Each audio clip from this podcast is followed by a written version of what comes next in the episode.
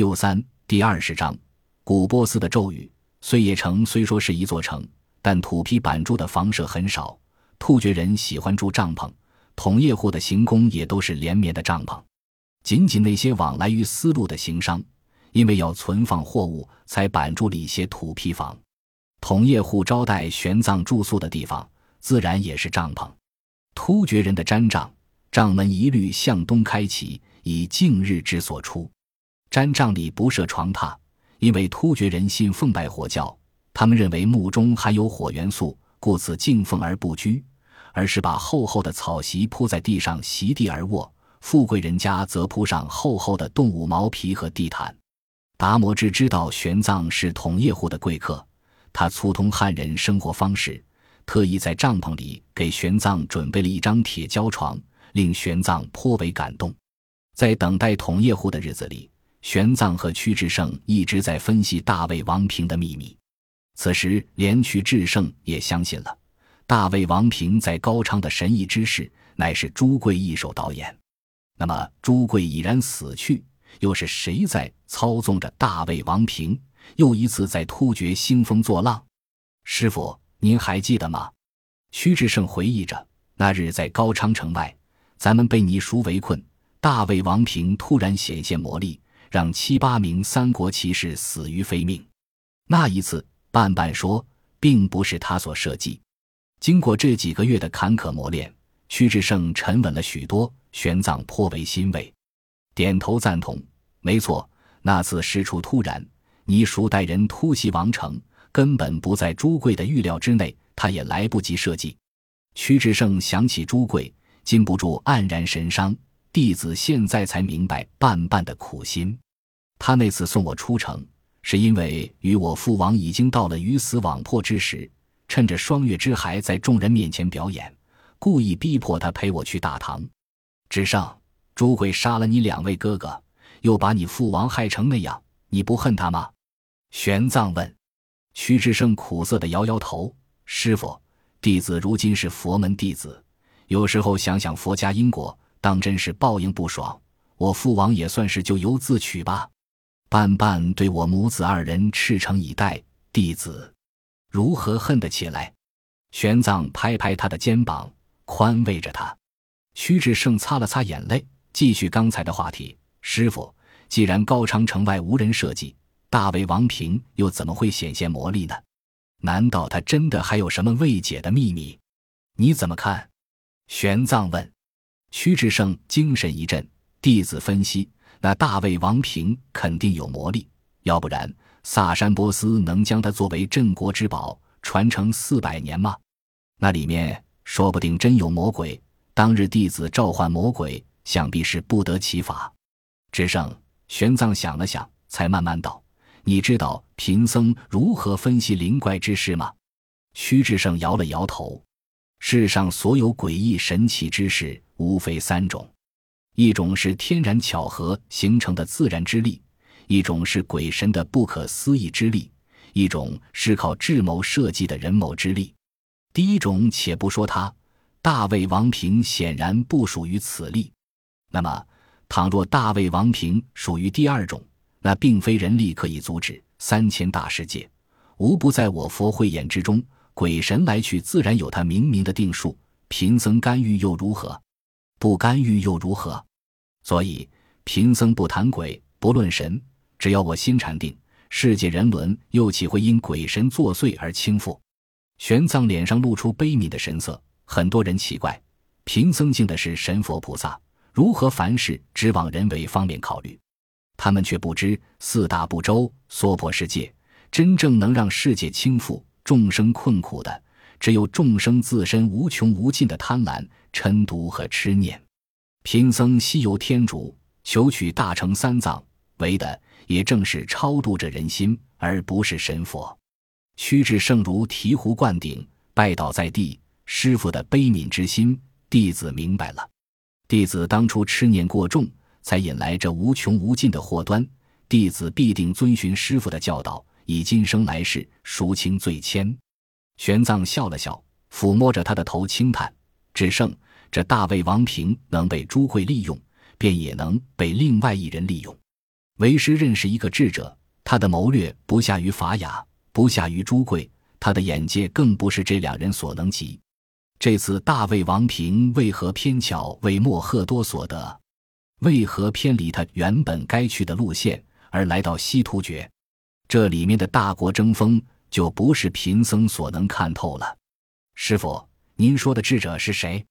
屈志胜吃惊，世上还有这样的人？玄奘苦笑一声，脸上露出浓浓的忧虑，却没有回答。统叶护言而有信，到了第三日，果然行列归来。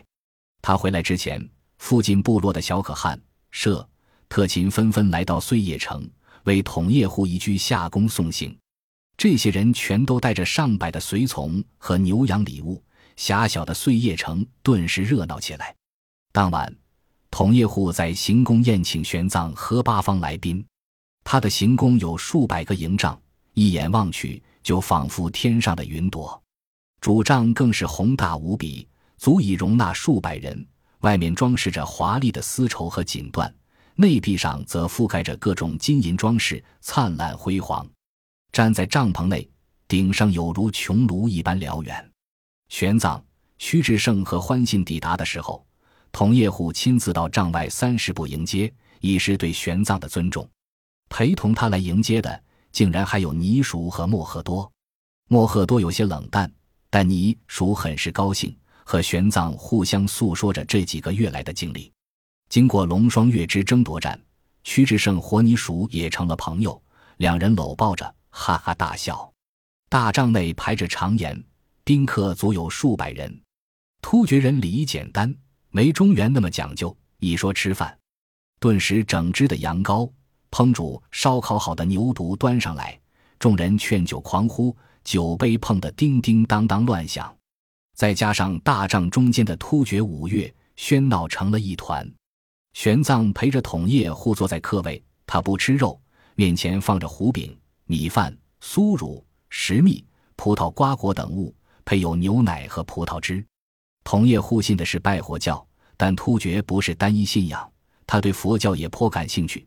于是玄奘就为他讲了十二因缘、十种善行和波罗蜜多解脱之业。同叶互听得入神。于是动起了心思，法师啊，我觉得您也不用去天竺了。那地方天气湿热，阳光曝晒，把人给晒得离黑，也没什么威仪。法师您容貌娇嫩，到那里怕是要晒化的，不如就留在我突厥吧。尼叔等人一起大笑，玄奘苦笑不已。贫僧为求大道，刀枪剑士尚且不避，又怎么会在一肤色被晒黑？正说着，有达官来报。大唐使者及高昌使者到，玄奘一愣，统叶护却很高兴。唐使回来了吗？怎么又来个高昌使者？快快请进。过了不久，大帐门口进来两人，为首的正是王玄策。原来王玄策比玄奘早两个月抵达了西突厥，他是不良人的贼帅，负担有情报任务。做完明面上的事，就在突厥四处游荡，搜集信息。今天是刚刚返回。另一人是高昌使者，屈志胜和欢信都认识，是高昌国的都官郎中许宗。他此行是专门来看望玄奘，但玄奘又觉得奇怪，因为都官在高昌专门负责刑事缉拿，类似大唐的刑部。出使突厥，屈文泰怎么派来个刑事官员？这会儿正在酒宴中，玄奘也不好细问。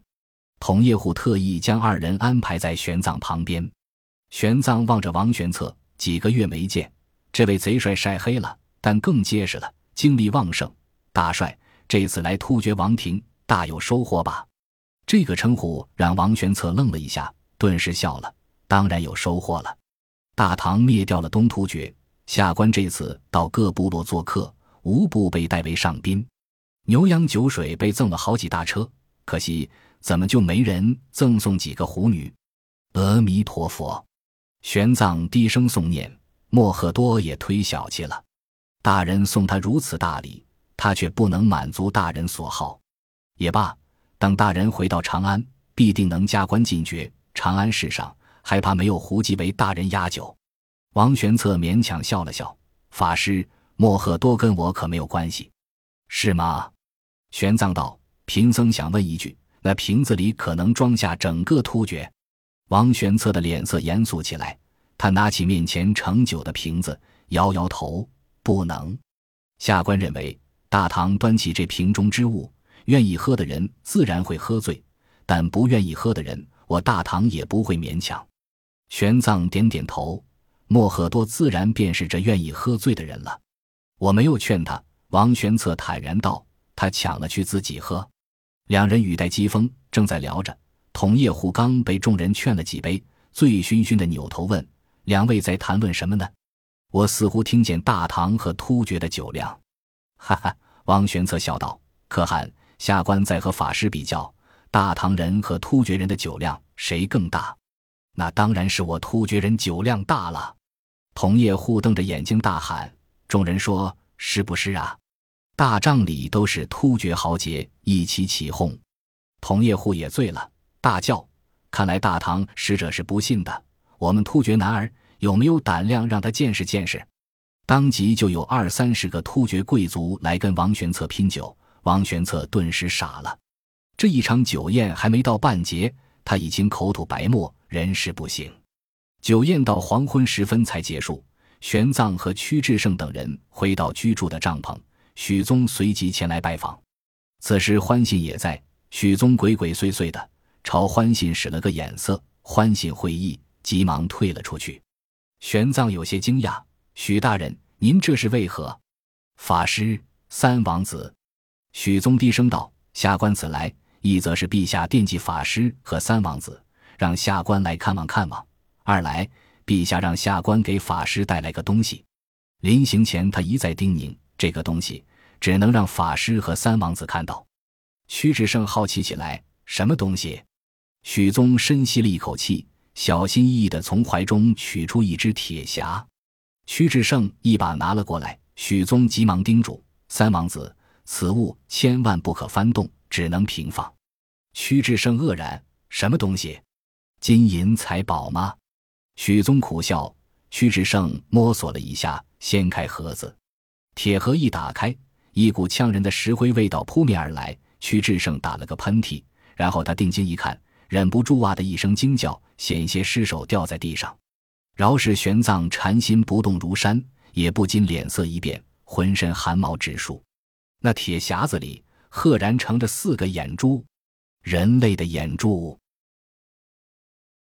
本集播放完毕，感谢您的收听，喜欢请订阅加关注，主页有更多精彩内容。